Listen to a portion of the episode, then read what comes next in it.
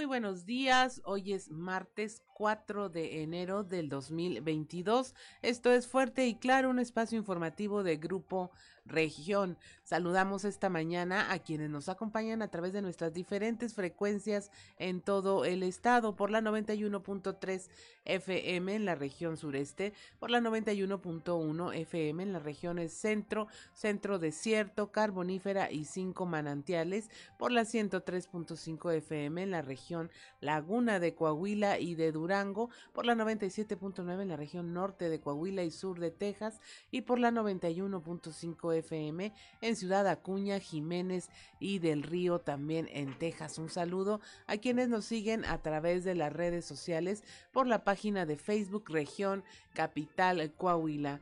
Estos son los titulares de hoy. Llega Omicron a Coahuila, confirma la Secretaría de Salud tres casos en Torreón. Esto se trata de dos mujeres y un hombre originarios del municipio de Torreón, quienes regresaron de un viaje a los Estados Unidos.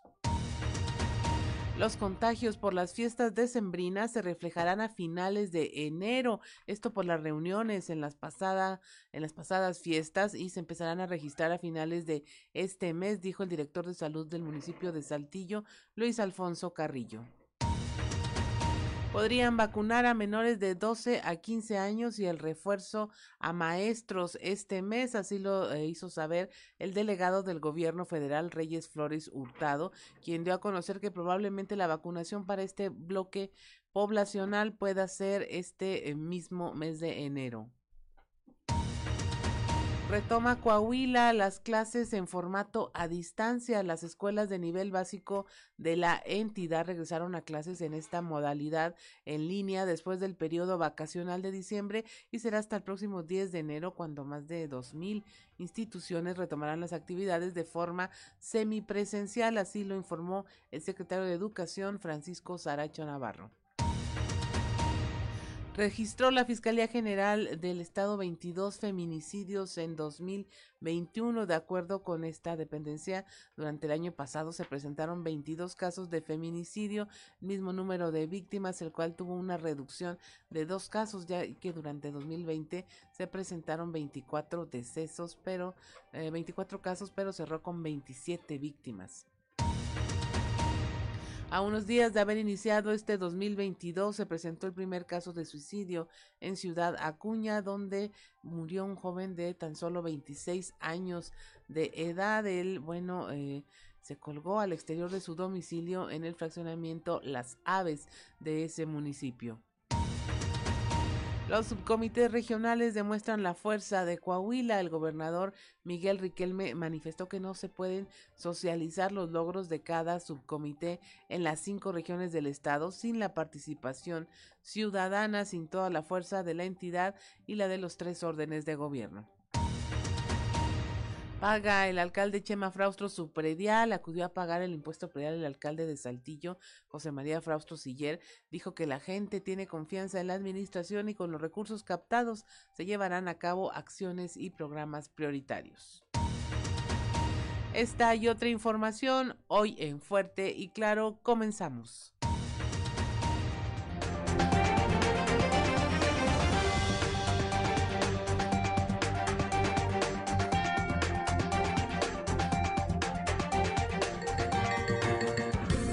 Esto es Fuerte y Claro. Transmitiendo para todo Coahuila. Fuerte y Claro. Las noticias como son. Con Claudio Linda Morán y Juan de León.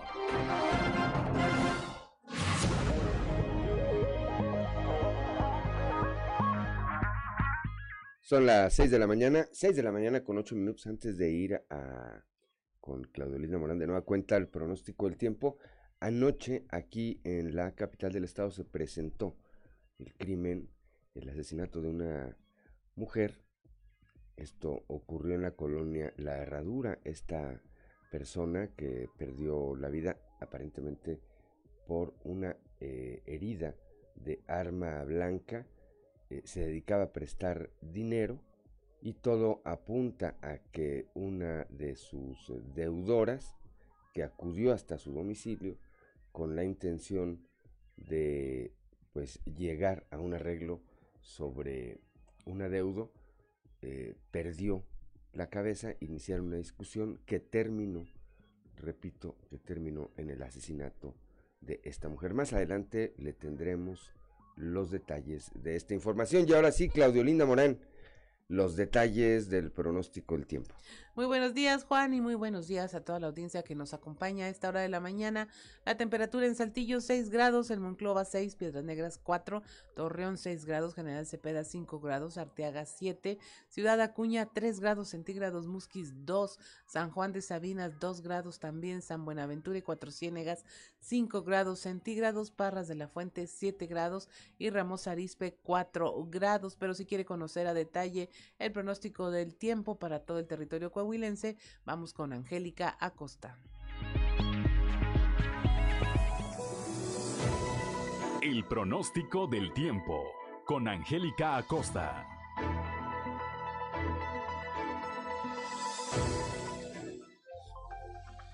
Hola, hola, ¿cómo estás? Muy buenos días, qué gusto me da saludarte en este bonito, precioso y maravilloso martes. Mi nombre es Angélica Costa y estoy lista para darte los detalles del clima. Pon atención, saltillo para este bonito martes. Espero una temperatura máxima de 23 grados, mínima de 11. Durante el día parcialmente soleado, va a estar rico, va a estar agradable y por la noche un cielo totalmente claro. 0% la posibilidad de precipitación ahí para Saltillo. Perfecto, Monclova. Se va recuperando el termómetro máxima de 25 grados para Monclova Monclova mínima de 9. Durante el día parcialmente soleado, va a estar más cálido, va a estar agradable y por la noche un cielo totalmente claro. La posibilidad de precipitación 0% ahí para Monclova. Excelente. Torreón Coahuila también se va recuperando. 26 grados como máxima se espera para este martes, mínima de 9. Durante el día parcialmente soleado, muy rico, muy cálido, agradable. Disfruta, aprovecha tu día. Por la noche un cielo totalmente claro. Sigue 0%, sigue en 0% la posibilidad de precipitación ahí para Torreón. Excelente, nos vamos ahora hasta Piedras Negras, máxima de 20 grados ahí para Piedras Negras, mínima de 3. Durante el día vamos a tener solecito, sin embargo se va a sentir fresco, ¿ok?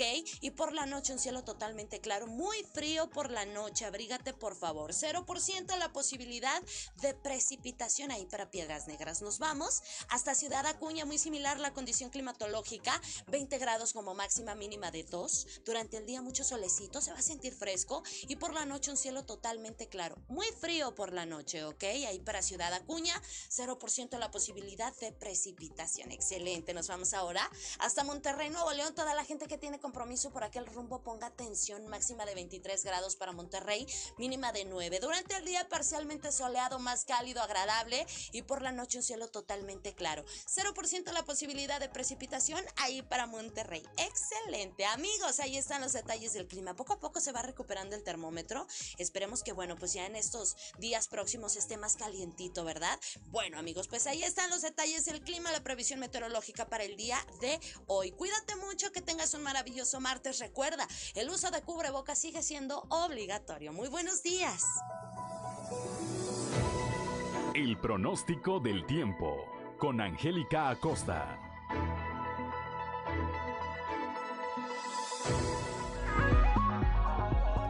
Son las 6 de la mañana, 6 de la mañana con 12 minutos antes de ir con Ricardo Guzmán a las efemérides del día. Ya eh, tenemos el saludo, como todos los días, de don Joel Roberto Garza Padilla, ya desde Ciudad Frontera. Y la frase que nos obsequia el día de hoy dice, no le temas a los nuevos retos. Si ganas, serás feliz. Y si pierdes, serás sabio. Bendecido martes, dice eh, don Joel. Bendecido martes también, por supuesto, para usted. Y ahora sí, vamos con Ricardo Guzmán y las efemérides del día. ¿Quiere conocer qué ocurrió un día como hoy? Estas son las efemérides con Ricardo Guzmán.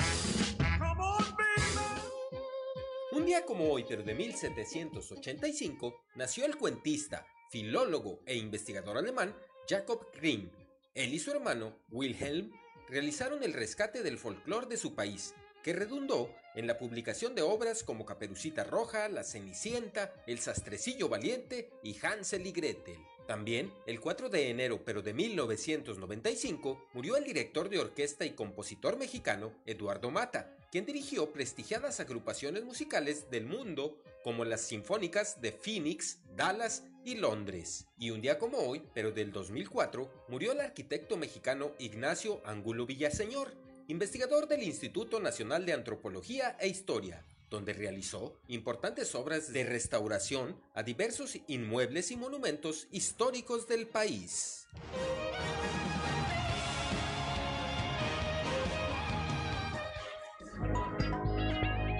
Son las 6 de la mañana, 6 de la mañana con 14 minutos, santoral del día de hoy, Claudio Linda Morán. Hoy celebran su santo quienes llevan por nombre Prisciliano, Eugenio, Marciano y Aquilino.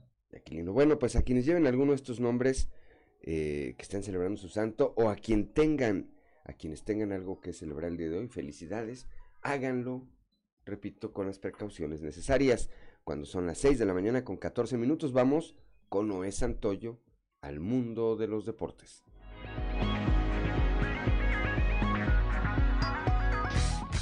Resumen Estadio con Noé Santoyo.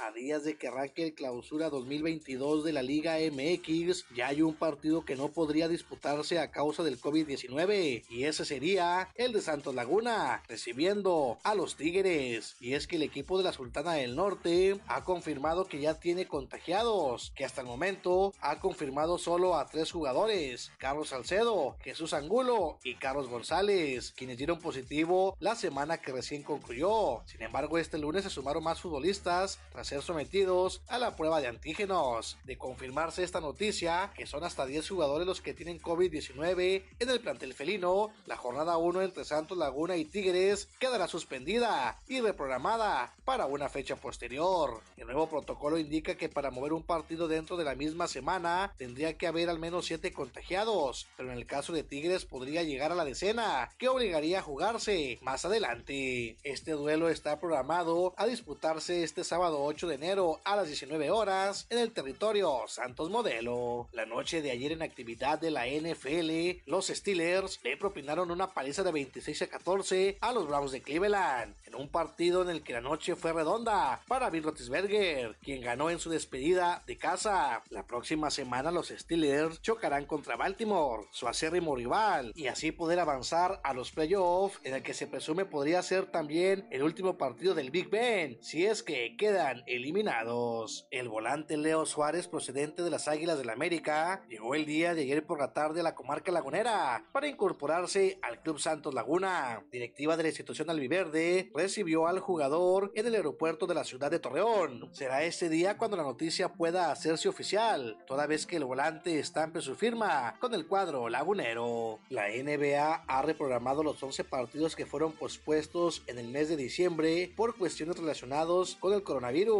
y cambió las fechas o horarios de otros 10 juegos para ayudar a acomodar esas modificaciones. Los Raptors de Toronto tuvieron 6 partidos afectados, los Bulls de Chicago 5 y los Nets 4. En total, 18 de los 30 equipos de la liga tuvieron al menos una fecha modificada por los cambios o ajustes futuros, los cuales se dieron a conocer el día de ayer. Resumen Estadio con Noé Santoyo.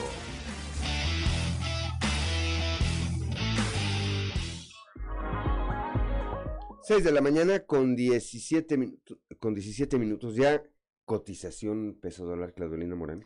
Hoy martes 4 de enero de 2022, el tipo de cambio promedio del dólar en México es de un dólar por 20 pesos con 45 centavos, a la compra 20 con 15, a la venta 20 con 75. Muy bien, cuando son las 6 de la mañana con 18 minutos, vamos ahora a un resumen de la información nacional. Cierran frontera en Texas tras intento masivo de migrantes de cruzar a Estados Unidos. Un grupo de aproximadamente 150 migrantes intentó ingresar a Estados Unidos a la fuerza durante la madrugada del lunes, esto en el puente internacional de Piedras Negras, por lo que autoridades norteamericanas decidieron cerrar la frontera y nadie pudo cruzar esta línea divisoria.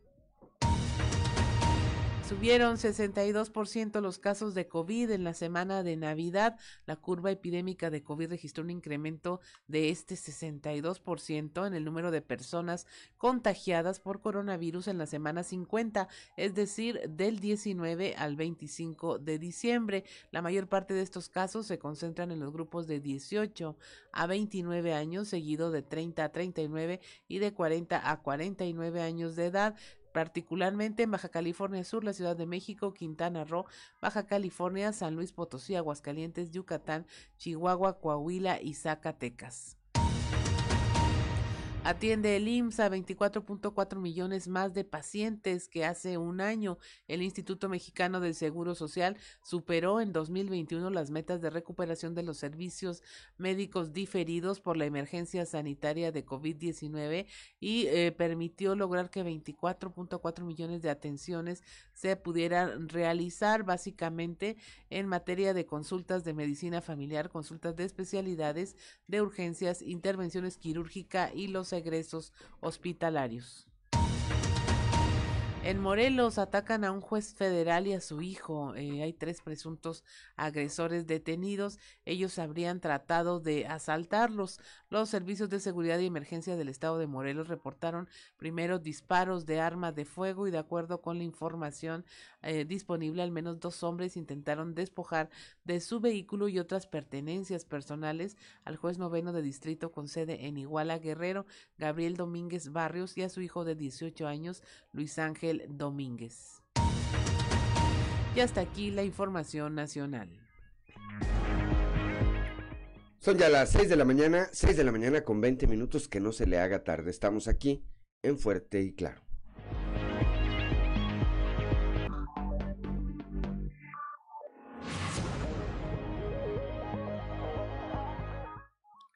Son las 6 de la mañana, 6 de la mañana con 24 minutos y vamos rápidamente a la portada del el día de hoy de nuestro periódico Capital, que en su nota principal destaca esta información de la que estaremos hablando más adelante. Llega el Omicron a Coahuila. La Secretaría de Salud el día de ayer confirmó tres, tres casos de Omicron en Coahuila. Se trata de dos mujeres y un hombre originarios del municipio de Torreón y quienes regresaron de un viaje procedente de los Estados Unidos. Más adelante tendremos los detalles de esta información. Por otra parte, los contagios eh, que se dieron ahora durante estas fiestas con motivo de la Navidad, la Nochebuena, la Navidad y el Año Nuevo, eh, pues se verán a fin de mes. Esto dice el director de salud aquí en la capital del estado, el doctor Luis Alfonso Carrillo, a final de mes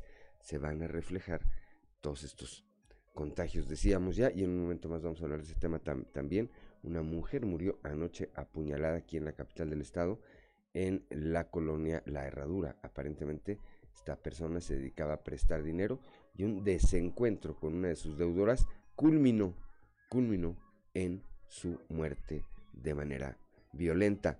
Probable vacunación a menores de 15 eh, años, de entre de 12 a 15 años sería el rango de edad, y el refuerzo a docentes. Esto lo deja ver el delegado del gobierno federal Reyes Flores Hurtado. Dice que este mes podría, podrían darse estos dos procesos de vacunación. El regreso a clases virtual por la nueva variante del COVID, pero además ya se había anunciado desde antes de que iniciara el periodo vacacional, la entonces encargada del despacho de la Secretaria de Educación Pública aquí en Coahuila, eh, María del Carmen Ruiz Esparza, dijo lo más probable es que regresando tomemos cuando menos las dos primeras semanas de manera virtual. Esto para evitar que quienes se contagiaron durante estas fiestas decembrinas lleguen a contagiar, lleguen a contagiar a sus compañeros en las escuelas, en los diferentes niveles.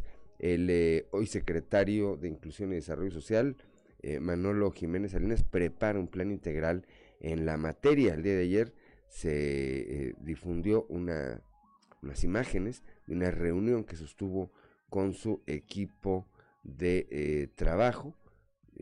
a través de un video también él en sus redes sociales habló de este tema y dijo que en unas semanas más estará presentándole al gobernador este primer encargo, un plan integral de desarrollo social para todo el estado. Trabajamos en equipo, trabajamos en equipo, dice el gobernador Miguel eh, Riquelme, quien ayer estuvo en Torreón y desde allá dijo que no se pueden eh, socializar los logros de cada subcomité en los cinco regiones del estado sin la participación ciudadana. Juntos no hay manera de avanzar ni en la lucha contra el COVID-19, ni en la reactivación, ni en la reactivación económica. Aquí en la capital del estado, el día de ayer, al pagar su impuesto predial, el alcalde eh, José María Frastro dijo, dijo que la gente tiene confianza en la administración, con los recursos eh, que, se está, que se están ingresando por concepto de este pago, se llevarán a cabo programas prioritarios para la capital.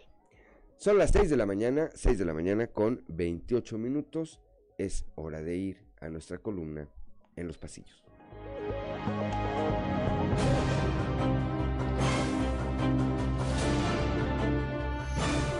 En el cartón de hoy, Malagüero, que nos muestra a Hugo López Gatel, el subsecretario de Salud de México, con un cuerpo de un ave de Malagüero que está viendo una enorme ola que viene atrás de él y nos dice, ni cosquillas nos va a hacer la cuarta ola. Y tristemente esto se lo está diciendo a un barquito que está tremendamente golpeado con la bandera de México.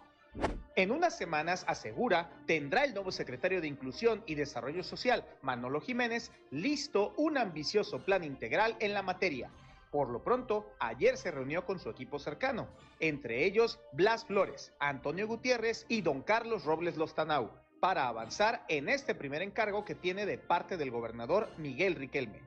Quien ayer continuó con la entrega de nuevos nombramientos fue el gobernador Miguel Riquelme. Primero lo hizo con Leticia Castaño Orozco, a quien designó como administradora local de recaudación de rentas de Torreón, y posteriormente con María Cristina Gómez Rivas, como nueva titular del Centro de Justicia y Empoderamiento para las Mujeres en el municipio de Torreón. Ambos nombramientos recibieron múltiples felicitaciones en las redes sociales.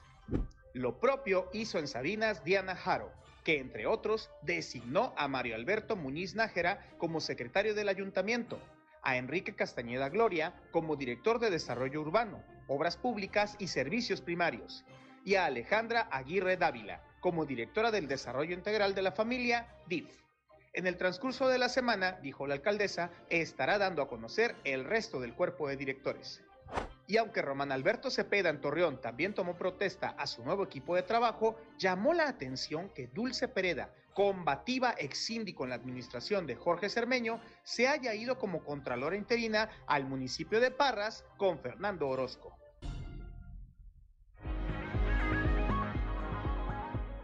Son las 6 de la mañana, 6 de la mañana con 30 minutos y vamos ahora sí un panorama informativo por el estado. Comenzamos aquí en el sureste con mi compañero Cristo Vanegas que nos da detalles de esto que ocurrió, de esto que ocurrió anoche aquí en la colonia La Herradura y en donde una mujer eh, eh, resultó muerta de manera violenta. Christopher, eh, Cristo Vanegas, muy buenos días. La tarde de este lunes se presentó un hecho violento en donde una mujer perdió la vida luego de que fue apuñalada en el pecho por una de sus posibles clientes, por lo que se generó una gran movilización por parte de las autoridades en la colonia Herradura Tercer Sector, quienes ya investigan si se trató o no de un feminicidio. La víctima fue identificada como María de los Ángeles de 51 años, quien, de acuerdo a las indagatorias de las autoridades, se dedicaba a préstamos de dinero, por lo que atribuyen si este fue el móvil del hecho violento. Y es que de acuerdo con las primeras indagatorias, la prestamista fue atacada justo en la entrada de su domicilio, en uno de los condominios que se encuentra en dicha colonia, perdiendo la vida al instante. Según testigos, habría sido otra mujer la que lo atacó y quien le quitó la vida, sin embargo, el protocolo de seguridad marca que cualquier muerte violenta de una mujer se tiene que investigar como feminicidio en primera instancia, por lo que las autoridades de la Fiscalía General del Estado no descartan ninguna línea de investigación y ya realizan las diligencias correspondientes en torno a estos hechos para dar con el paradero del o de la responsable e iniciar el proceso legal en su contra. Para Grupo Región informó Christopher Vanegas. Son las 6 de la mañana, 6 de la mañana con 32 minutos. Claudio Linda Morán. A unos días de haber iniciado el 2022 se presentó ya el primer caso de suicidio, esto en Ciudad Acuña. El reporte con nuestro compañero Ricardo Ramírez.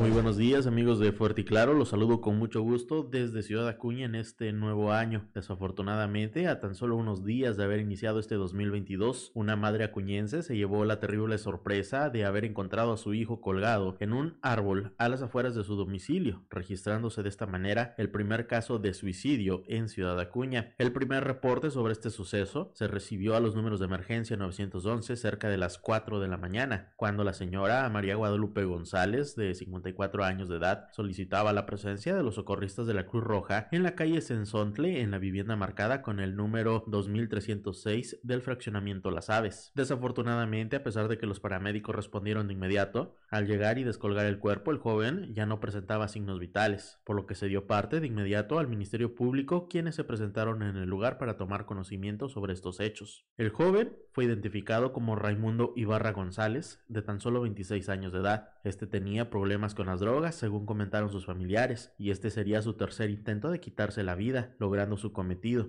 Según comentó la propia señora María Guadalupe, la noche de Navidad y recientemente en la noche del 31 de diciembre, en Año Nuevo, pues este joven intentó quitarse la vida de la misma forma. Sin embargo, en ese entonces fue detenido por sus familiares quienes se dieron cuenta de sus intenciones. Ahora, a solo dos días de iniciar el 2022, Raimundo se convirtió en el primer caso de suicidio del año en esta frontera, informó para Fuerte y Claro, desde Ciudad Acuña, Ricardo Ramírez. Son las 6 de la mañana, 6 de la mañana con 33 minutos. Vamos ahora a la región lagunera ya con Víctor Barrón. Coahuila retoma clases en formato a distancia. Víctor Barrón, muy buenos días amigos de Fuerte y Claro. En temas de la comarca lagunera, eh, las escuelas de nivel básico de la entidad coahuilense regresaron a clases en la modalidad en línea después del periodo vacacional de diciembre y será el próximo 10 de enero, cuando un total de 2.189 instituciones públicas habrán de retomar las actividades en la modalidad presencial. Así lo informó en el municipio de Torreón el secretario de Educación, Francisco Saracho Navarro, a quien vamos a escuchar. Eh, bueno, prácticamente todas regresan en forma a distancia. El próximo 10 de enero regresan 2.189, que se van a sumar también el 17 de enero 329 a estas 2.189. Y en este momento le informaba al gobernador que 452 escuelas en todo el estado tienen daños eh, fuertes, daños graves, que estamos haciendo una evaluación escuela por escuela con el apoyo de la Secretaría de Infraestructura y de CIFED y de nuestros eh, inspectores respecto al diagnóstico de cada una de ellas para poder elaborar con mucha precisión un presupuesto.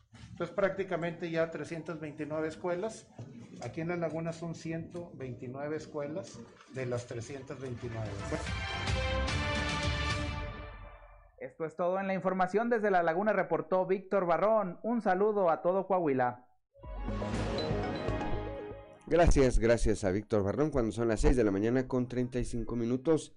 Claudio Linda Morán. En la región centro, en Monclova, ya están listos para hacer frente al frío. Esto lo informa Agustín Ramos, director de Protección Civil, quien ya anticipó que se han registrado temperaturas bajas en las zonas altas o de la serranía. Guadalupe Pérez nos tiene los detalles. Muy buenos días, saludos desde la región centro. Agustín Ramos, director de Protección Civil en Monclova, señaló que ya se implementaron los protocolos pertinentes ante la entrada del Frente Frío número 9.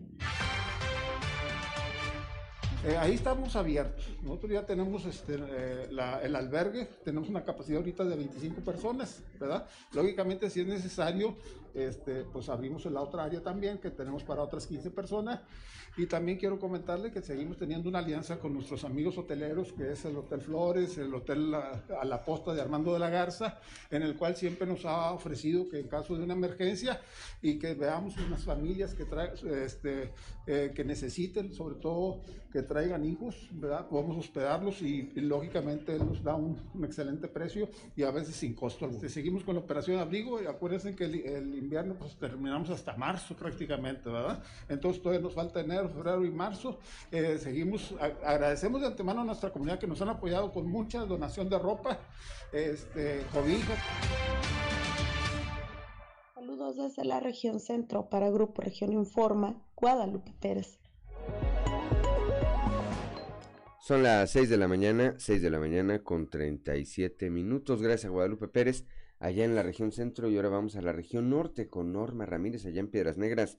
Eh, las autoridades municipales, las nuevas autoridades municipales en, este, eh, en esta ciudad, allí en Piedras Negras, exhortan a los ciudadanos a aprovechar también los descuentos por pronto pago del predial. Norma, muy buenos días. Muy buenos días, Claudia Juan. Esta es la información desde Piedras Negras. Descuentos del 15, 10 y 5% en los meses de enero, febrero y marzo, respectivamente, en donde los contribuyentes cumplidos van a recibir el 100% del seguro contra desastres y podrían también participar en los sorteos Ganas porque Ganas 2022, en donde los ganadores podrían llevarse un auto último modelo, una motocicleta y una pantalla plana. Así dio a conocer la tesorera municipal Tania Gisela Rodríguez en el acto protocolario de arranque del programa del pago del impuesto predial 2022 en las cajas de tesorería de la presidencia municipal. La alcaldesa Norma Treviño realizó por su parte el pago de su impuesto predial, invitando así a la ciudadanía para que cumpla. La información a continuación.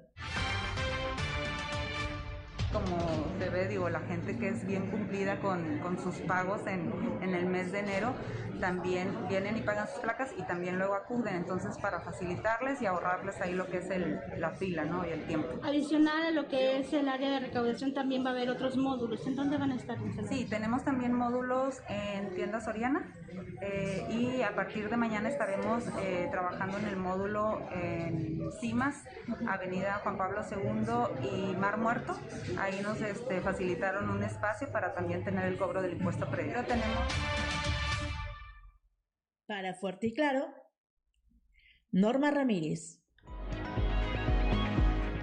Son las 6 de la mañana, 6 de la mañana con 39 minutos, Claudolinda Morán. La región carbonífera, bueno, se anticipa ya eh, que se desencadene una ola de contagios por los festejos decembrinos. La información con nuestro compañero Moisés Santiago. Muy buenos días, Juan y Claudia, y a todo nuestro amable auditorio que nos escucha en todo Coahuila. En la información que tenemos para hoy, temen que se desencadene ola de contagios por festejos decembrinos. Después de los festejos decembrinos hay incremento de COVID-19 durante la denominada cuarta oleada con la posibilidad de que exista la variante Omicron. Así lo señaló el doctor Juan Arturo Montemayor Menchaca, director del Hospital General de Nueva Rosita. Esto es lo que comenta. Están viendo un incremento nuevamente en los casos COVID porque yo ya veo a la gente totalmente relajada, ya lo del cubreboca, lo de la sana distancia, estas fiestas decembrinas aparentemente sí van a tener consecuencias, porque se juntaron familiares que vienen de otras partes, no son los que cotidianamente conviven contigo, sí son gente allegada de tu familia, pero que tú no sabes en un momento dado si vienen de un lugar o no que tenga más casos de COVID que aquí, etcétera. O sea, vamos a tener que volver a retomar las medidas con toda su energía para tratar de frenar esta que ya sería la cuarta oleada de COVID, que ahora supuestamente es del Omicron. En realidad ya nos dimos cuenta que esta enfermedad va a llegar para quedarse. No va a ser tan simple decir ya no hay COVID en el mundo, ya no hay ningún caso de COVID en el mundo. Esta es la información que tenemos para todos ustedes desde la región carbonífera para Grupo Región Informa, su amigo y servidor Moisés Santiago. Que tengan un excelente día. 6 de la mañana con 41 minutos. Estamos en Fuerte y Claro.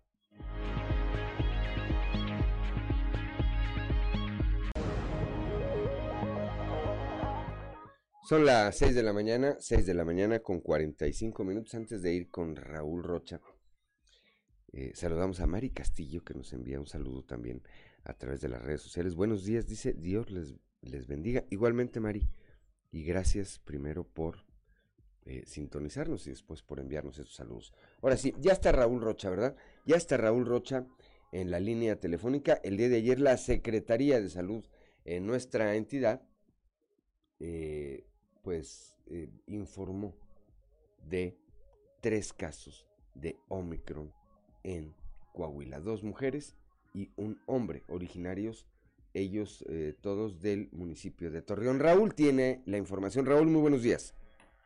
Hola, ¿qué tal Juan? Buenos días. Pues sí, lo que era inminente, la llegada de Omicron a Coahuila se confirmó el día de ayer con los tres primeros casos de COVID-19 variante Omicron y que esto fue anunciado por la Secretaría de Salud del Estado. Antes ya lo había dado a conocer en la mañana, en plano, el secretario de Salud, Roberto Bernal, allá en un Torreón de entrevista. A partir de ahí se empezó a generar la información y se dio por confirmada esta situación. Así como lo comento, son tres personas, dos mujeres de 21 años, una procedente de Nueva York, la otra de Dallas, y una tercera persona que es un hombre de 55 años, que dejó la semana pasada también en Nueva York. Ellos tres, este, cuando llegaron aquí a, a, territorio mexicano, eh, por protocolos tuvieron que hacer la prueba, eh, y bueno, ayer se dio a conocer, a conocer este resultado de una prueba PCR, y esta prueba se la hicieron ellos en un hospital privado ahí en Torreón, que es el hospital, eh, el Sanatorio Español, ahí fue donde se realizó la prueba, y ahí fue donde se les indicó el, el diagnóstico. El secretario eh, de Salud informó que las personas se encuentran aisladas, asintomáticas, en buen estado, bajo vigilancia y obviamente también con un seguimiento a sus contactos. Eh, la Secretaría de Salud fue muy enfática eh, y pidió calma a la, a la, población y solamente en estos momentos eh, volvió a pedir también lo que es aplicar todas las medidas que ya prácticamente conocemos en relación a, evitar contagios de COVID, que es la sana distancia, el cubrebocas, el lavado de manos, por supuesto, el cubrebocas, y bueno, lo que se refiere a lo que es la ventilación y no ir a reuniones donde haya demasiadas personas. Todo esto pues mitiga esta situación. Pareciera ser que últimamente puesto se ha relajado y obviamente la Secretaría de Salud pide a toda la población a, acentuarlos, ¿no? En estos momentos que es eh, temporada invernal y que obviamente también estas, estas enfermedades eh, virales pues aumentan, ¿no? Así es, eh, no hay que dejar de lado tampoco, Raúl, que se ha dicho eh, por parte de las autoridades sanitarias que lamentablemente este Omicron es muchísimo más contagioso. Su nivel, su capacidad de contagio es exponencialmente mayor a la del COVID común, así que pues no hay más que, eh, como ya lo apuntabas, pues reforzar las medidas que dan a conocer las autoridades sanitarias. Y yo, como siempre digo, las que nos dicta el sentido común.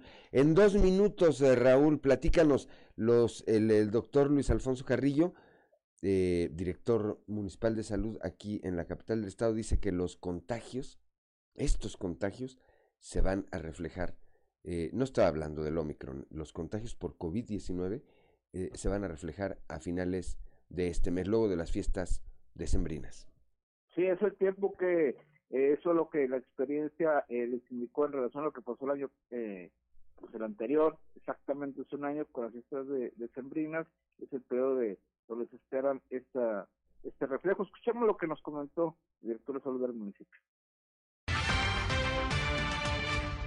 No hemos tenido hasta el momento ningún caso, pero seguramente que no tardamos en tenerlos. Al estar en Nuevo León, en el mes de diciembre, pues cientos de gente se movilizaron a Nuevo León, a Matamoros, a eh, San Luis Potosí, a Laredo, a lugares donde sí hay. Entonces eso solamente cuestión de semanas para que empiecen a aparecer los casos aquí. Una pregunta más, eh, por último, de, después de las fiestas decembrinas ya se reactiva la pues todo lo que es, son los sectores.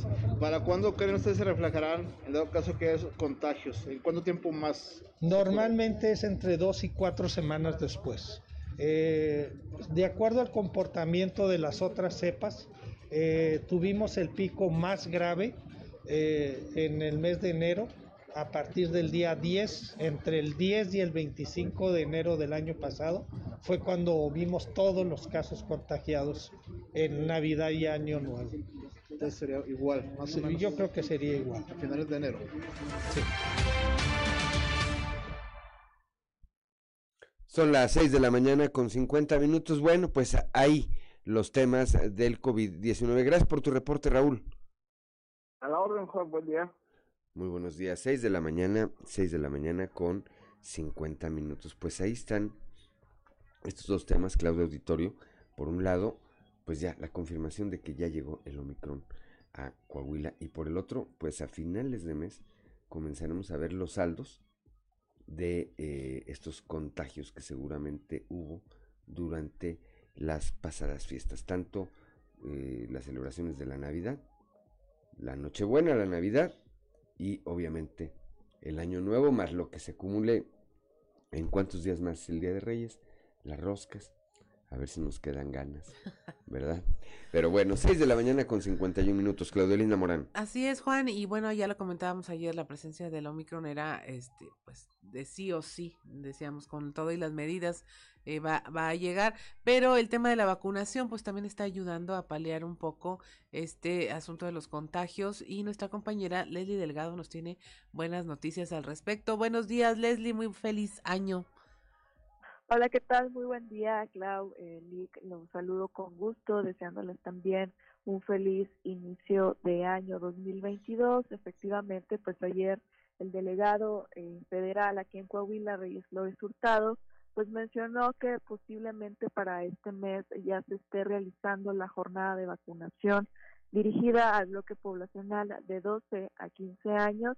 Sin embargo, pues no precisó una fecha de inicio eh, mencionó que se necesita pues una eh, pues ya autorización de la distribución del biológico para poder eh, iniciar la jornada de vacunación. Sin embargo pues mencionó que muy probablemente se lleve a cabo en este mes de enero. Y pues bueno vamos a escuchar la información que dijo al respecto.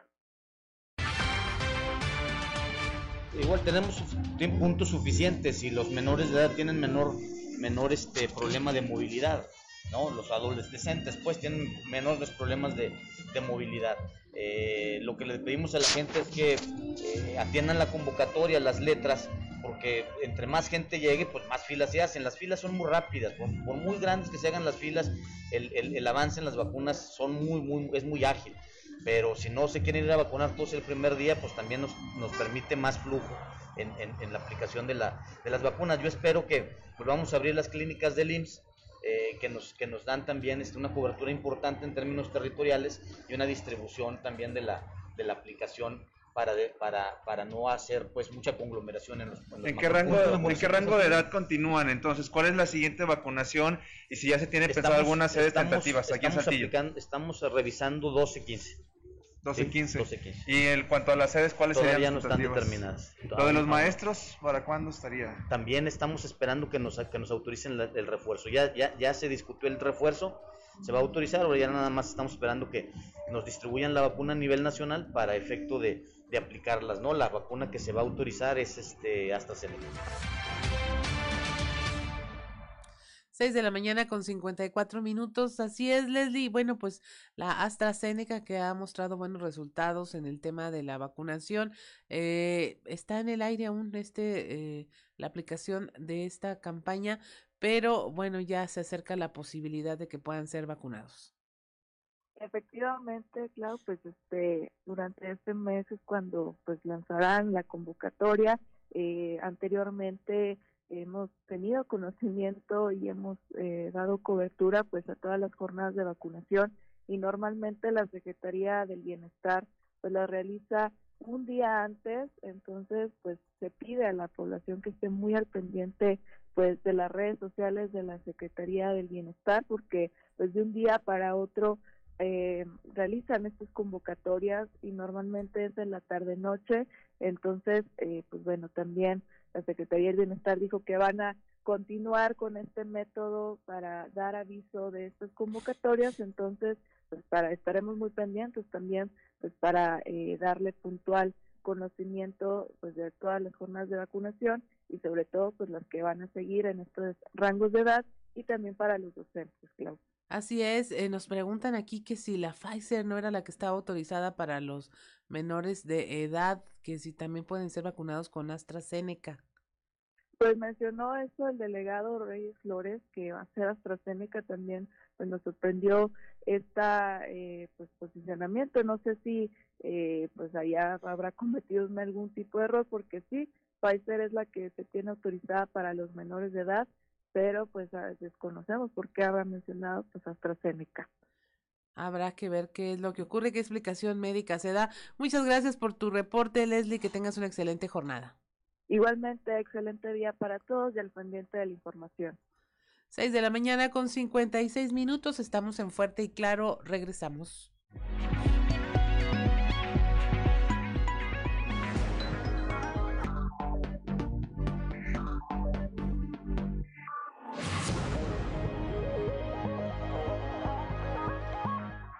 Son las 7 de la mañana, 7 de la mañana en punto y continuamos con eh, la información.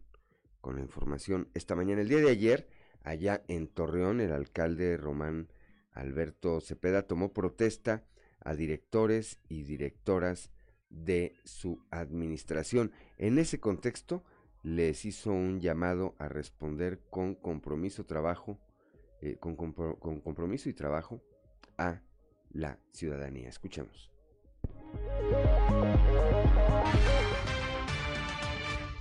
Nadie puede tener un, esquema diferente al que tiene el alcalde. Nadie, tiene, nadie puede tener eh, una ruta diferente a la nuestra. La ruta es muy clara. Compromiso, escuchar a la ciudadanía ¿sí? y mucho trabajo. Con un gran sentido de responsabilidad, honestidad y probidad y eso es parte importante para que todo, faltan todavía algunos nombramientos que más adelante los sabremos de ir completando, pero como los había comentado, este, creo que es la forma correcta de dar a conocer el equipo con lo que los antecede en términos profesionales y en el compromiso que han tenido ellos en diferentes cargos. Yo creo que, como les dije, hoy se lo reitero, mi confianza la tienen. El puesto se lo habrán de ganar con la ciudadanía en el desempeño de todos los días.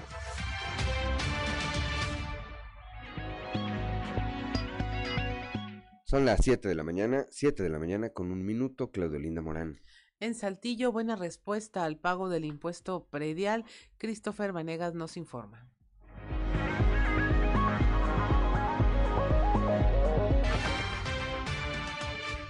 Durante los primeros días de este año, decenas de saltillenses acudieron a realizar el pago de su impuesto predial.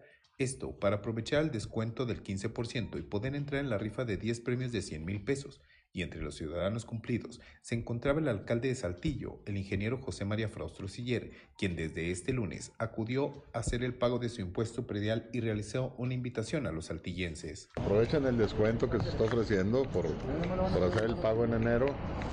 Este, eso les ayuda a ellos, nos ayuda a nosotros este, pues sí los invitamos a que confíen, a nosotros nos ayuda mucho el que la gente cumpla con esto y esa es la, la, forma de exhortar a la gente. Además de esto, dio a conocer que no solo durante este mes se tendrá una promoción, sino que durante febrero y marzo se contará con el 10 y el 5% de descuento respectivamente. También dio a conocer que las personas que paguen durante estos meses entrarán en una rifa de 100 premios de 10 mil pesos, los cuales se realizarán en los meses posteriores al primer trimestre del año. Bueno, y participan también en la rifa, ¿no? De, de 100 mil pesos en, en varias ocasiones. Finalmente, el alcalde informó que el pago del impuesto predial beneficia a todos los altillenses, por lo que realizó la invitación a la ciudadanía para que acuda a pagar.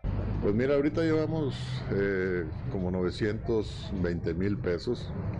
Este, nosotros esperamos este, tener una amplia recaudación. Yo con mucho optimismo veo que la gente confía en esta situación, viene, aquí se manifiesta, pues ustedes pueden ver las colas. Y, y bueno, pues eso nos va a ayudar mucho. Para Grupo Región informó Christopher Vanegas.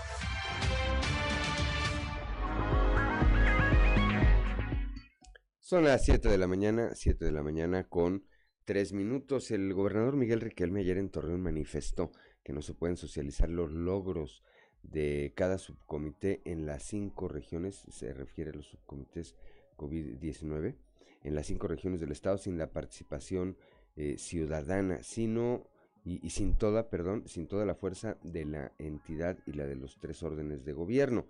Así lo expuso en esta primera reunión correspondiente al 2022 y la respectiva reunión del Subcomité Técnico Regional COVID-19 allá en la región lagunera.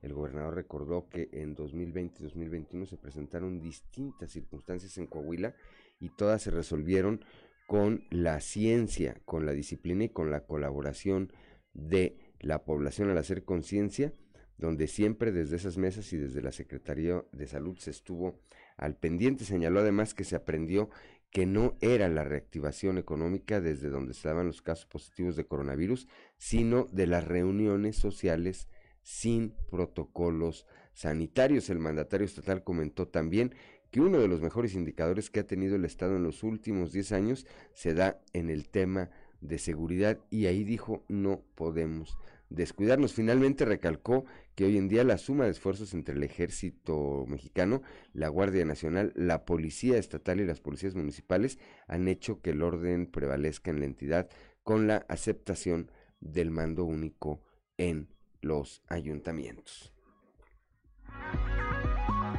Son las 7 de la mañana, 7 de la mañana con 5 minutos, Claudio Linda Morán. El secretario de Inclusión y Desarrollo Social de Coahuila, Manolo Jiménez, en seguimiento a las instrucciones del gobernador Miguel Riquelme, inició ya la planeación de un gran proyecto integral en el que se trabajará de la mano con los 38 municipios y las secretarías del Estado para continuar mejorando la calidad de vida de los coahuilenses. En su primer día de labores en este nuevo encargo, Manolo Jiménez llevó a cabo algunas reuniones de planeación con parte de su equipo de trabajo, quienes lo acompañarán en la Secretaría de Inclusión y Desarrollo Social para lograr estas metas planteadas y abonar al proyecto del gobernador Miguel Riquelme. El secretario de Inclusión y Desarrollo Social destacó que con la integración de los nuevos ayuntamientos ayuntamientos que iniciaron gestiones este primero de enero, será prioritario integrarlos al plan que desde el gobierno estatal se desarrolla, trabajando en unidad y coordinación con cada alcalde coahuilense. Ya se está trabajando en esta gran estrategia para, para que la Secretaría de Inclusión y Desarrollo Social sea el punto de encuentro entre los proyectos de beneficio social de varias áreas del gobierno del estado buscando hacer un programa de coordinación con los municipios en el que se enfoquen a mejorar lo que ya existe y que se tenga un mayor impacto social, eh, destacó el secretario de Inclusión y Desarrollo Social, Manolo Jiménez Salinas. Siete de la mañana, siete de la mañana con siete minutos allá en la región carbonífera se inició la jornada de vacunación de segunda dosis del biológico Pfizer contra el COVID-19 para jóvenes de 15 a 17 años. Escuchemos a David Alejandro Musi Garza, quien es jefe de la jurisdicción sanitaria número 3.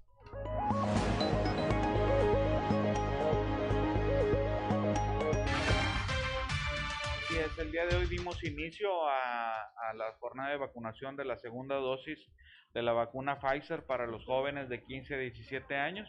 Hoy con dos puntos de vacunación, uno en el municipio de Melchor Musquis, en cabecera municipal, y otro en el municipio de San Juan de Sabinas, aquí en la Escuela Ignacio Zaragoza, en Nueva Rosita.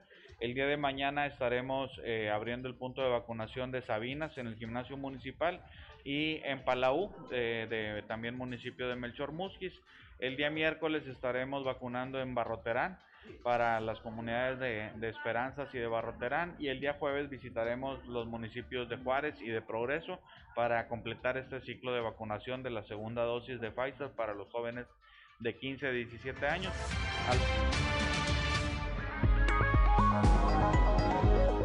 Son las 7 de la mañana, 7 de la mañana con 8 minutos, Claudelina Morán. En Monclova está, preocupa la sección 288 el próximo pago de Prohuelga. Esperan que sea concrete durante el mes de mayo, así lo señaló el secretario general del Sindicato Nacional Democrático Obrero Ismael Leija.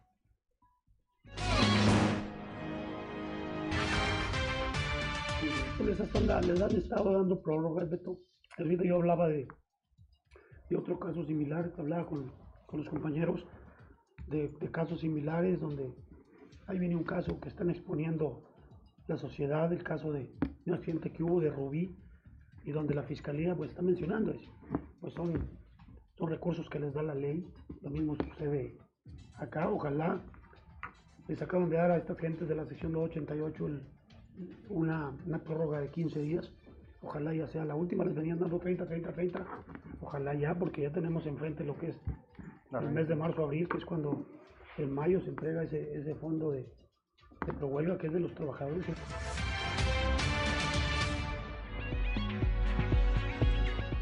Son las 7 de la mañana, 7 de la mañana con 9 minutos. Ya está en la línea telefónica nuestro amigo Marcelo Lara, asesor financiero y eh, con algunas otras responsabilidades laborales, por cierto, pero que en este espacio informativo siempre pues eh, colabora con nosotros, nos ayuda y le apreciamos mucho en consejos de carácter financiero. Claudio Linda Morán.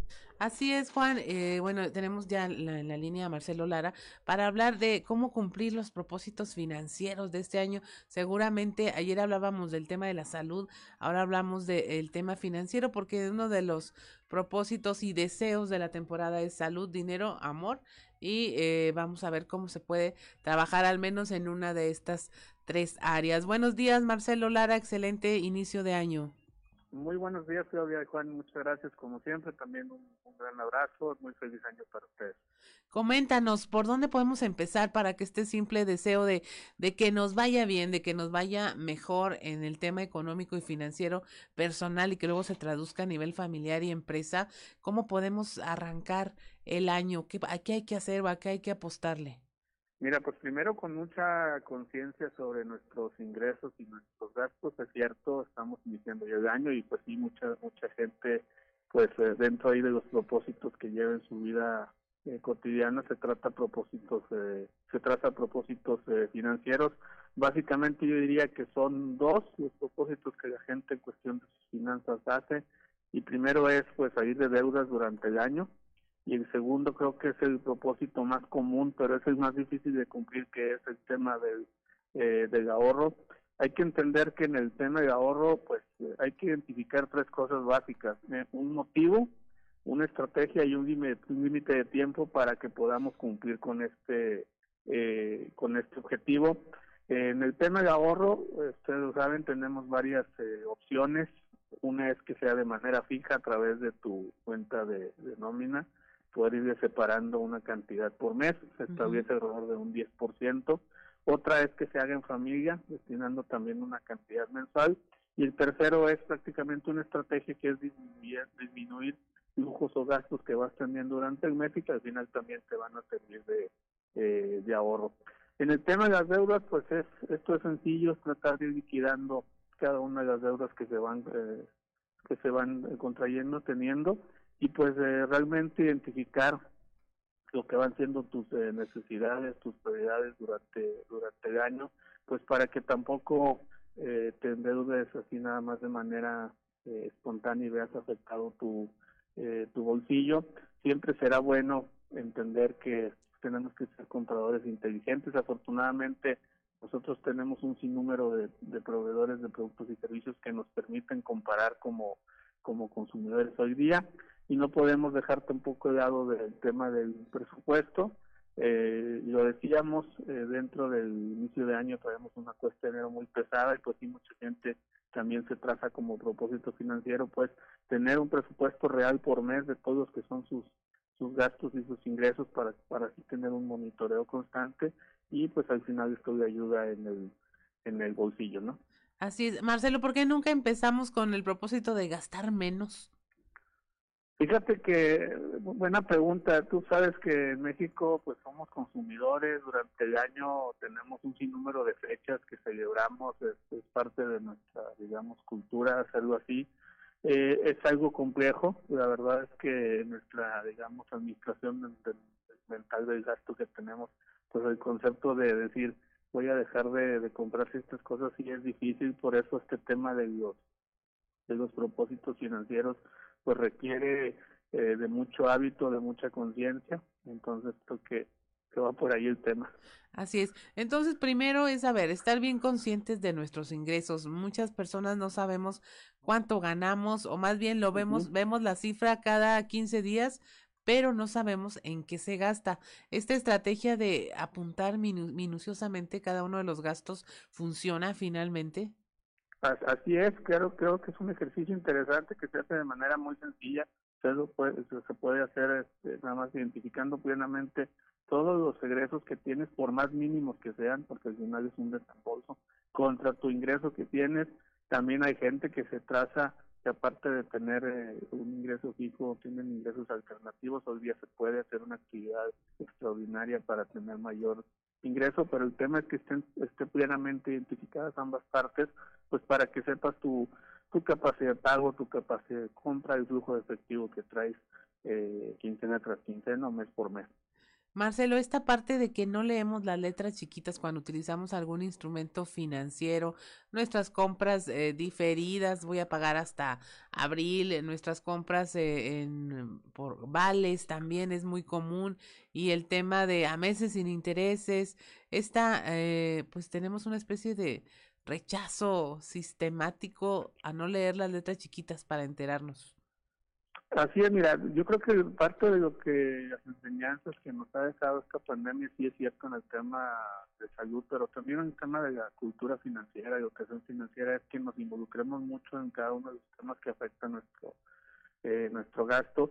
Eh, hay que revisar siempre de manera muy minuciosa y entender el porqué de las promociones que ponen los bancos, las tiendas, eh, pues para que también eh, no nos vaya de alguna manera a mermar o afectar cuando creemos que estamos haciendo una compra inteligente cuando quizás solamente estamos cayendo en una eh, campaña de, de mercadotecnia. Todos los instrumentos financieros son muy buenos, la tarjeta y crédito, las promociones, mientras sepamos identificar plenamente este, el por qué nos, nos ayudan a nuestro bolsillo, ¿no?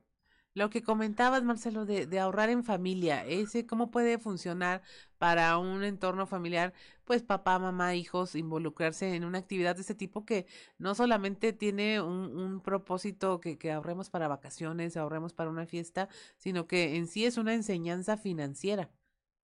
Así es, ayuda mucho que, que estos temas los platiquemos en el núcleo familiar. Eh, que hagamos el hábito, el tema de ahorro hay que entenderlo, es para enfrentar alguna situación difícil, es cierto también para darnos algún algún lujo.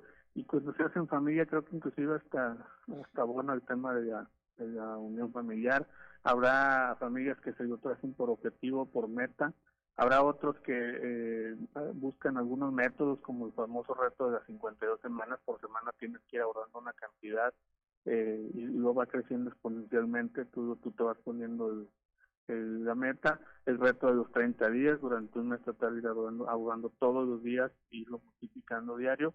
Este, en fin, pues es una serie de, herramientas. Hoy día también tenemos muchas aplicaciones que podemos bajar en este lugar para ir monitoreando un ahorro o nuestros gastos o un presupuesto. Creo que eh, pues es un tema de, de hacerlo a mucha conciencia, ¿no? Así es. Estamos platicando con Marcelo Lara en su calidad en estos momentos de asesor financiero aquí para Grupo Región. Eh, Marcelo, ¿a qué hay que sacarle la vuelta en este inicio de año? ¿A qué tentaciones en particular? Mira, en particular que tener mucho cuidado con los créditos, tanto de nómina en efectivo, de tarjeta, de auto. El Banco México ha anunciado por ahí que va a aumentar las tasas de interés hay que tener mucho cuidado en este año con los créditos, que realmente el crédito sea para, pues para empezar algo productivo, para empezar quizá eh, eh, algún algún negocio, entonces creo que eso es un tema que hay que ponerle mucho mucho interés, hay que bajar el ritmo de gasto para enfrentar la cuesta de enero, por, el, por todo el pago de compromisos eh, que viene, eh, empezar a dejar algunos algunos lujos, pues sí, eh, hay que entenderlo de esa manera, esperarnos para después. Eh, y bueno, son una serie de, son una serie de recomendaciones que yo, yo, yo haría, ¿no? El gasto hormiga, Marcelo, el de las apps y cosas que bajamos por internet y, y tener todo el streaming del mundo, también por ahí se fugan los, los recursos. Así es, creo que, repito, es una serie de, de, acciones que tenemos que hacer día a día, a veces no es fácil, lo entendemos, sobre todo en el tema del, del ahorro, pero no hay mucha vuelta de en esto, hay que, hay que poner mucho, mucho énfasis. Y finalmente, Marcelo, ya estamos por irnos al corte. Este eh, que tenemos todos los mexicanos es, si muy apenas me alcanza, ¿cómo voy a ahorrar? es algo que todos decimos y con eso nos justificamos siempre de no poder guardar una parte de lo que ingresamos con tanto esfuerzo. Sí, mira, yo creo que parte de la, de la educación financiera en México es que hay temas todavía que son muy empíricos. Hay gente que, cree que la educación financiera es pues llegar lo menos raspado posible al fin de la quincena. Pues hay que tener cuidado con eso. Es cierto, el ahorro, como dijimos, eh, si bien es el principal o la base de una buena eh, educación financiera, es difícil y complejo de cumplir. ¿Por qué? Pues porque al final tenemos una situación económica eh, difícil con el tema de los salarios, pero es importante, por eso les digo, revisar cada uno de los gastos que se hacen en el mes, a ver dónde se tienen áreas de oportunidad y de veras trazarse un, una meta fija eh, que sea un compromiso como parte de lo que se tiene que hacer de, ahorro. Así es, pues esperemos que los buenos deseos estén acompañados de propósitos cumplidos este año. Muchas gracias, Marcelo, por la conversación y te deseamos también un feliz inicio de año. Muchas gracias a ustedes. Son las 7 de la mañana con 20 minutos. Estamos en Fuerte y Claro. Regresamos. Trizas y trazos con Antonio Zamora.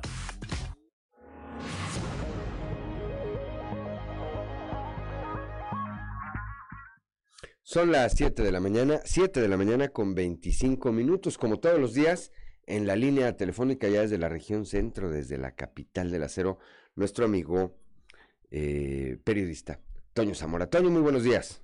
Buenos días, Juan. Buenos días a, las personas que nos sintonizan a esta hora. Fíjate que eh, una buena noticia para, para Monclova, para los monclovenses, eh, es que la policía municipal incrementará sus elementos eh, un 100%, de, de 180 pues llegará a 360 en servicio, lo que servirá para pues para visitar todas las, colonias de, la ciudad y no solo como se hace en la actualidad, cuidando pues los bulevares y ese tipo de, avenidas este, principales, por llamarle de alguna manera. Fíjate que Raúl Alcocer, que es el director de Seguridad Pública en Moncloa, empezó a hacer un mapeo, Juan, eh, para que ya lo había empezado incluso desde el año pasado, porque a eso se dedica. Empezó a hacer un mapeo de cuáles son las zonas eh, más problemáticas de Moncloa y qué tipo de problemas tienen, se tienen en esas colonias. Porque aquí la administración municipal entrante eh, lo que intenta hacer es evitar que crezca el pandillerismo, que se dé la drogadicción. Y con este mapeo, Juan, eh, se va a hacer la, construcción de, canchas deportivas, de, de futbolito, de, de, softball y, demás, y, por eso se está haciendo eh, este trabajo, ¿no? Yo creo que es importante que se piense de esa manera y sobre todo Raúl Alcocer, que es un es un policía de, carrera, pues este, esté dedicado a, esta, estas cosas, ¿no? Y, que le eche la mano mucho al presidente municipal, pero sobre todo que se beneficien pues los muchachos de, las colonias marginadas que no tienen nada más, que hacer que irse a la esquina eh, y luego pues este, comprar la caguama y, no hacer ejercicio, ¿no? Yo creo que esto es una buena medida. E, en, en Sabina la, la maestra Diana, Diana Aro Martínez también ya, ya mostró que sus chicharrones truenan, en el sentido de que hubo unas manos por ahí maloras que incendiaron el, el tiradero municipal y, y, lo dijo, ¿no? Lo dijo fuerte, dijo, no, permitan, no permitiremos este tipo de acciones ¿Por qué? Pues porque el relleno sanitario es algo muy importante para no solamente para Sabina, sino para los municipios de aquí cercanos. Y, lo bueno es que ya se firmó eh, el apoyo del gobierno del estado, eh, eh, el acuerdo correspondiente para que se proceda lo más rápido posible al, al establecimiento pues de un relleno sanitario con todas las de la ley y, que esté bien protegido y, bien cuidado, pero sobre todo que, este, que se eviten este tipo de problemas. Y comentarte, Juan, que Roberto Piña anda manejando los camiones recolectores de basura, cuando menos lo hizo ayer y, y antier, este, han los recorridos, hay que, hay que decir que, Roberto Piña estuvo en la presidencia municipal de Monclova como director de limpieza, y pues bueno, eh, para acordarse de esos tiempos, se trepó un camión, de ahí le va dando y le van diciendo este dónde tiene que hacer. Cierto que en cuestión de limpieza tiene mucho, mucho, falta mucho por hacer en Ciudad Frontera. Déjate comento que ayer en un recorrido que hicimos allá por la colonia occidental, encontramos los, los contenedores, se usa eh, la recolección de basura en contenedores en las colonias, eh, este, incendiándose. La gente llena el, contenedor, le prende fuego, baja, le vuelven a echar otra vez, y el problema es de que llega eh, el camión recolector, se lleva la basura, va y tira la basura al relleno mu- municipal y pum, se incendian. Y el problema de los incendios es que contamina y contamina mucho, mi Juan. Sí, totalmente. Eso, eso es el, el segundo daño que causan, pues es ese, ¿verdad? Ayer lo veíamos en el caso de Sabinas. Coincido contigo, eh, me llamó mucho la atención la declaración de la alcaldesa eh, Diana Aro, que dijo, no, no, pues malos, manos malintencionados. Es decir, hay la certeza, parecería que hay la certeza de que alguien fue y provocó ese incendio. Y la segunda pregunta ahí sería, ¿y cómo para qué, Toño? Pero bueno, ya habrá tiempo de que esto se vaya eh, seguramente eh, transparentando y se sepan y se sepan más detalles, Toño. Sí, definitivamente. Yo creo que pues el- la única manera, o sea, el que él o quienes decidieron incendiar ahí el tiradero municipal, pues fue para ocasionar problemas, simple y sencillamente. En un minuto, Toño Zamora, en un minuto, ¿quién ganó siempre, los obreros o Susana Zabaleta? Este, La guerra de las mentadas, le dicen. sí, Así como la guerra de los pasteles hace mucho. déjalo, de- oye, oye Juan, ¿Empate o qué? eh, un empate, Empate pero fíjate lo, pero fíjate lo que son las cosas. Este, eh, el tema es que ahí la raza, los trabajadores son, son, sobre todo los de la 147, Ujú. los que van a jalar, los que llevan la, la lonchera, este, subieron a, a las redes sociales fotografías con su equipo de seguridad todo roto Ajá. y, di- y diciendo ojalá y, y los líderes sindicales se dedicaran a, a exigir a la empresa que nos que nos dé este tipo de, de, Antes de andar de seguridad en otras batallas. allá eh, en vez de andar allá en las mentadas en la guerra de las mentadas. Empate técnico entonces, Toño. así así es mi Juan Bien, pues muchas gracias, Toño Zamora. Como siempre, nos eh, escuchamos el día de mañana a la misma hora ya desde la capital del acero. hasta mañana Juan Gracias, 7 de la mañana, 7 de la mañana con 31 minutos. En un momento más estaremos platicando, como todos los martes, con eh, nuestro amigo Osiris, Osiris eh, García, con quien pues también vamos a abordar temas de eh, interés y eh, recapi- recapi- recapitulamos rápidamente con eh, Toño Zamora sobre esto que ocurrió la semana pasada ya en la capital del acero, en donde a partir de una declaración de la señora Susana Zabaleta, dio una rueda de prensa que culminó ahí con un recordatorio maternal para Alonso Ancira. Bueno, pues un grupo de obreros salieron y hicieron lo mismo. Me parece que al final de cuentas llegaron a un acuerdo en las alturas y cesaron las mentadas de un lado y del otro. 7 de la mañana con 32 minutos ya está en la línea telefónica Osiris García. Osiris, feliz año 2022. Muy buenos días. Muy buenos días, vos igualmente. Feliz año nuevo para ti, para toda la gente de la cabina, para todos los radioescuchas. Momentos este, de reflexión el año pasado y este inicio, eh, pues con, con muchísimas novedades. Les mando de verdad un abrazo grandísimo para todos ustedes y que sea, que alcancen todas las bendiciones y los parabienes que se merecen siempre. Que así sea, que así sea e igualmente, por supuesto, para ti, para tu, para tu familia, Osiris. ¿Qué tenemos, Osiris García, en este 2022? Que apenas estoy hablando contigo y empiezo a escuchar de mentadas y dijo, y ya pienso que soy yo el que los va a decir, pero no, ahí que no era yo. No, no, estábamos hablando de este zipizape que se dio allá en la región centro entre, eh, repito, la señora Susana Zabaleta, que concluye una rueda de prensa con una expresión de esta naturaleza hacia Alonso Ancir Elizondo y un grupo de obreros salen, eh, pues, a defender la honra de Sí, el pero, pero lo hicieron de puro corazón, ¿no? Sí, por supuesto. No, Obviamente no hubo ningún otro interés de allí que me diera de por medio, no hubo ninguna intención de ningún dirigente. Pues, ¿cómo crees, hombre? No, O sea, ellos, ellos dijeron, no, no, que pobrecito. no, ¿Qué no, te no, haría, qué te haría pensar eso? No, hombre, para nada.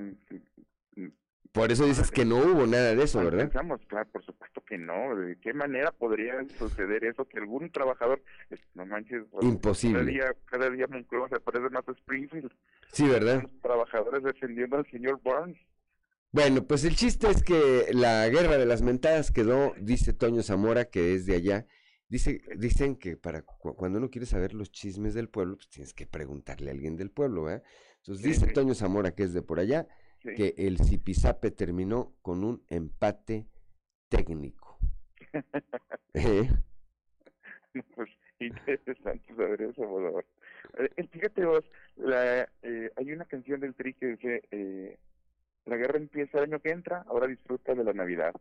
Ya, ya empezó el año que entra, o sea, en realidad ya empezó el 2022 y algunas, eh, algunas comentadas de madre y algunas otras cosas acá como la salud, por ejemplo, que tenemos pues ya la nueva cepa eh, del COVID entre, entre nosotros y les toca pues a las autoridades enfrentar esto con, con un presupuesto pues bien raquítico que manda la federación, la verdad. Eh, se han llevado a cabo las reuniones que nunca se han de- dejado de lado, que son estas de los comités de, de salud. Ayer por ahí estaba escuchando una noticia que, bueno, el gobernador estaba también mandando el mensaje a los ciudadanos de que se sigue con este trabajo, de que se está haciendo de forma responsable, de que por lo pronto no ven la necesidad de que, de que tengamos las actividades que ya habíamos empezado a, bueno, que desde el año pasado ya se habían eh, reactivado en la economía, en lo, en lo, en lo, en lo educativo, pero pues este ha sido bastante diligente, que es una de las cosas que más había destacado la, la administración de Miguel Riquelme en esta cuestión de tratar la, la pandemia con bastante responsabilidad. Entonces, por, por ahí, hasta ese lado, bien, vamos a ver cómo nos trata el eh, este cepa de COVID que tiene nombre de supervillano de Marvel, Omicron. Omicron. A ver cómo nos va. Pero también, pues, los, los nuevos alcaldes con las nuevas, eh, este, también con estas nuevas responsabilidades, más bien, que vamos a ver cómo empiezan a actuar, ¿no? Eh, en cuestión de salud, porque, pues, básicamente lo más importante que tienen ahora los alcaldes, sobre todo los que entran nuevos, es que, pues, tienen un, aparador al que antes no habían tenido acceso. Y como en las eh, obras de teatro, de repente, eh, a veces en ese ímpetu de, de la novedad eh, empiezan a figurar mucho y esta exposición a los medios de comunicación eh, a través de sus actividades que son obviamente las que tienen que publicitar porque están trabajando para servir a los ciudadanos puede llevarlos incluso a aparecer más de lo que deberían y luego la comparación con las obras de teatro es como cuando el, el actor secundario de pronto empieza a opacar al, al protagonista. Entonces ese tipo de cosas van a tener que cuidar. Y por ejemplo, vos, yo no sé lo que piensas tú, pero de todos los alcaldes que entran mm, nuevos en su puesto, un ca- caso aparte es el de Román Alberto Cepeda, porque eh, el, el nuevo presidente municipal de Torreón, porque es una persona muy carismática, muy activa y que pedirle que no que no sea tan carismático, pues va como, como contra natura. Entonces, a ver si no le empiezan a opacar el camino y el protagonismo a aquel que está este, en la en el caballo del hacendado, ¿verdad? Aquel que va en la punta de la de la carrera o de ese que es el protagonista que está puesto ahí en ese aparador nuevo que es la Secretaría de Inclusión eh, que, pues buscando un siguiente escaño en la en el crecimiento político Pues son, eh, son los riesgos o son las circunstancias que están, eh, como bien lo apuntabas tú, que forman parte del devenir de una actividad diaria. Mira, estoy viendo, a propósito, justo, justo a propósito de lo que estás diciendo tú ahorita, estoy viendo un, una publicación de Facebook de hace 10 horas de Román Alberto Cepeda. Dice, grupos de ciclistas en Torreón me invitaron a acompañarlos por unos momentos y aproveché para dar una vuelta a la Plaza Mayor en la rodada anual de bienvenida. Bueno, ahí está Román Alberto. Ahí va encabezando a un grupo de ciclistas ahí en la Plaza Mayor de Torreón. ¿Se le puede criticar eso? Pues me parece que no. Es un, eh, una señal de cercanía con la ciudadanía. ¿Tendría él que dejar de difundir eso? Pues me parece que tampoco, ¿verdad? No.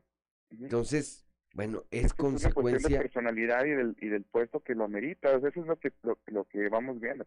Que, y con todo respeto lo digo, para Siena, pues no es el más carismático del mundo, ¿verdad? Por ejemplo, también tiene el aparador de la, de la presidencia municipal de Saltillo, que es la capital, pero no tiene el carisma ni la personalidad que tiene Román Alberto. O sea, vaya, cada quien con sus con sus este con sus talentos con sus estilos, pues eh, están ganando espacios y es lógico, en el primer, por, yo creo que por, lo- por lo menos en los primeros dos o hasta tres meses de este año, eh, pues van a estar ocupando espacios importantes. eh, todos, los, todos los nuevos alcaldes, claro, tienen una eh, mayor difusión por eh, obvias razones. Saltillo y Torreón son ciudades más grandes, hay más medios de comunicación, pero ahí te encargo Monclova, Piedras. Negras, este, Acuña, Sabinas, Rosita. Todos ellos, bueno, pues quieren salir, ya les costó su esfuerzo llegar a ser presidentes municipales y en tres meses se van a querer comer al mundo, Osiris.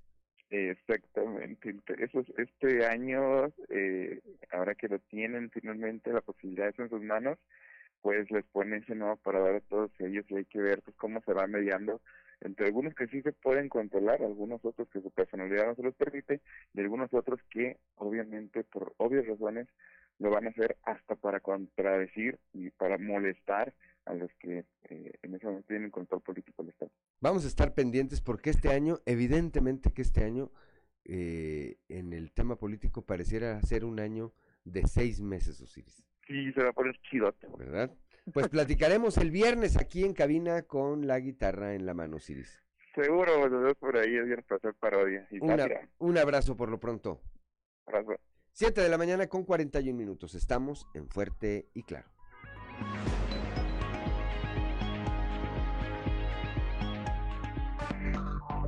Enseguida regresamos con Fuerte y Claro. Seguimos en Fuerte y Claro.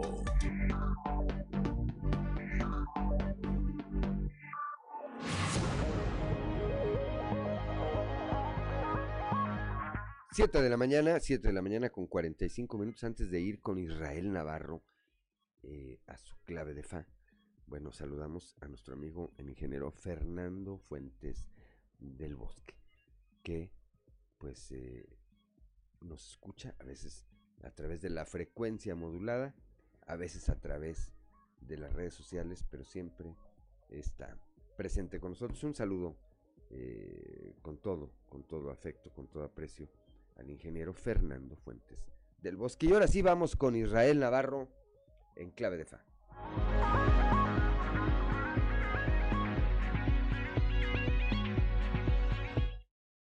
FA con Israel Navarro.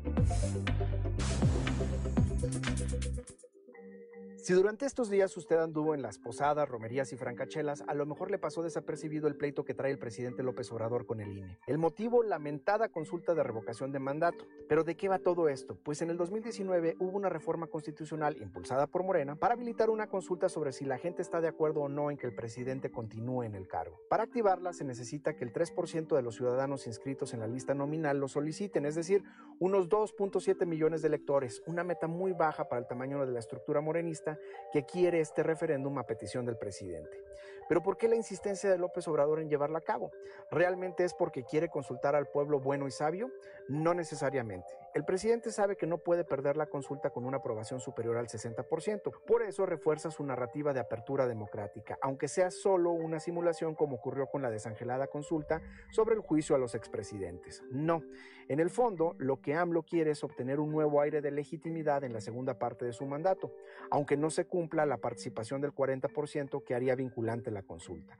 Y por otro lado, pone al INE entre la espada y la pared porque la consulta costaría 3.800 millones de pesos para preguntar algo que ya sabemos. Ante la negativa del INE por la falta de presupuesto, el presidente reafirma su discurso de la austeridad republicana destacando los altos sueldos de los consejeros que aunque los donaran por completo no cubrirían ni el 1% del costo de la consulta, o sea, la narrativa populista de nuevo.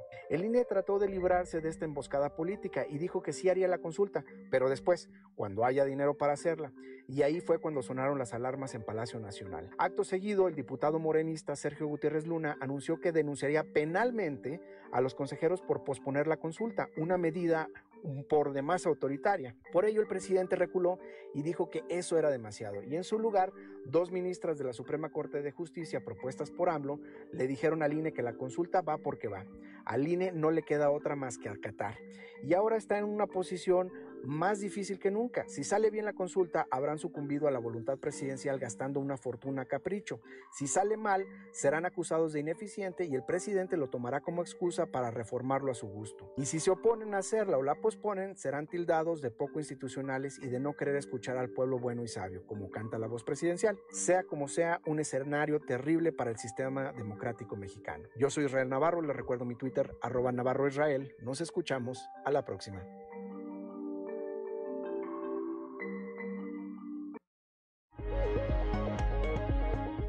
Son las 7 de la mañana, 7 de la mañana con 48 minutos. Gracias como siempre a Israel Navarro y vamos ahora con Claudia Olinda Morán a un resumen de la información nacional.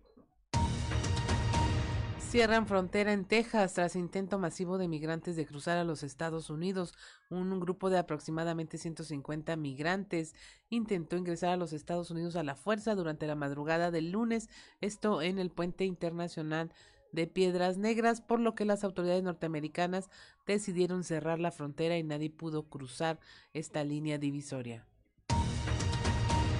Subieron 62% los casos de COVID en la semana de Navidad. La curva epidémica registró un incremento de este 62% en el número de personas contagiadas por coronavirus en la semana 50, es decir, la del 19 al 25 de diciembre. Atiende el IMSS a 24.4 millones más de pacientes que hace un año con esto se cumplieron las metas de recuperación de servicios médicos diferidos por la emergencia sanitaria. Esto permitió que 24, más de 24 millones de pacientes se atendieran en las consultas de medicina familiar, especialidades, urgencias, intervenciones quirúrgicas y egresos hospitalarios. En Morelos atacan a un juez federal y a su hijo. Hay tres presuntos agresores detenidos. Ellos habrían tratado de asaltarlos. Los servicios de seguridad y emergencia del estado de Morelos reportaron disparos de armas de fuego y de acuerdo con la información disponible, al menos dos hombres habrían intentado despojar de su vehículo y otras pertenencias personales al juez eh, del noveno distrito con sede en Iguala, Gabriel Domínguez Barrios, y a su hijo de 18 años, Luis Ángel Domínguez. Reportan también primeras heladas en las zonas agrícolas de Tamaulipas. Agricultores y ganaderos del norte y centro de este estado reportaron presencia de escarcha en la de la temporada invernal tanto en la franja fronteriza como en una parte de la zona naranjera de esta entidad. Y hasta aquí la información nacional. Gracias, gracias a Claudio Linda Morán. Cuando son las 7 de la mañana con 51 minutos, vamos ahora al show de los famosos con Ámbar Lee Lozano.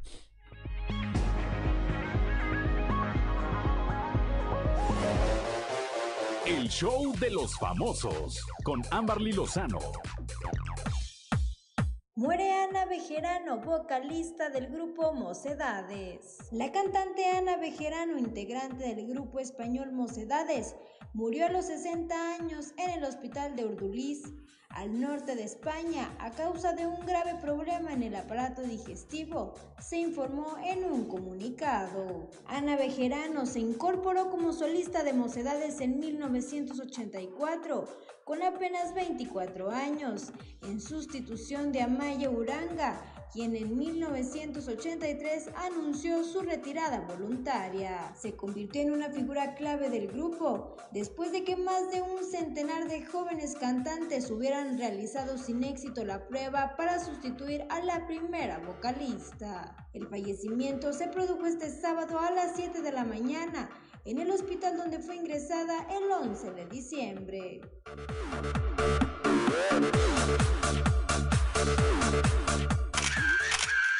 Así celebraron el año nuevo Belinda y Cristian Nodal en Colombia. Belinda y su prometido Cristian Nodal iniciaron el 2022 con unas vacaciones en Colombia, lugar al que llegaron acompañados de la familia del cantautor mexicano. A pesar de que los artistas son reservados con su vida personal, la mamá de Nodal compartió en redes sociales parte del lujoso recorrido que hicieron en Cartagena de Indias a bordo de un yate, donde disfrutaron del sol y la vista de la costa caribeña. En las imágenes, la pareja conocida en redes sociales como Nodeli se muestra más que enamorada y disfrutando de una tarde relajada mientras tomaban un baño de espuma con bebidas para refrescarse. Reportó para Grupo Región, Amberly Lozano. Son las 7 de la mañana, 7 de la mañana con 53 minutos. Gracias, Amberly Lozano.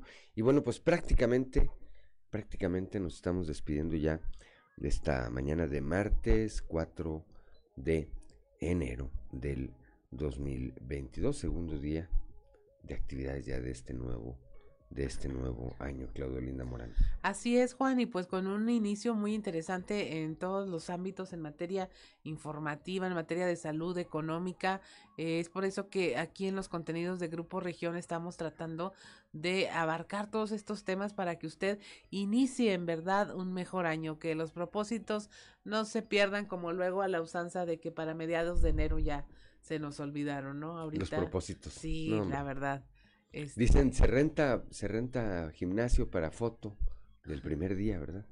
Sí. Dicen, porque pues ya no, ya no vuelve uno. Oye, para despedirnos, qué feo se llevan en el Twitter, ¿verdad? Es que las redes sociales son terribles. Estoy viendo una publicación que subió, eh, me parece que en eh, Instagram, Estefanía Veloz.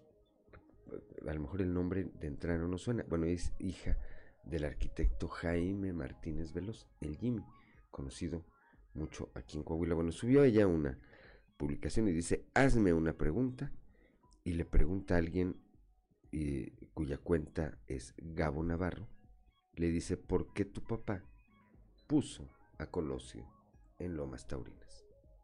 Les digo, ahí, en el Twitter, sí se llevan feo.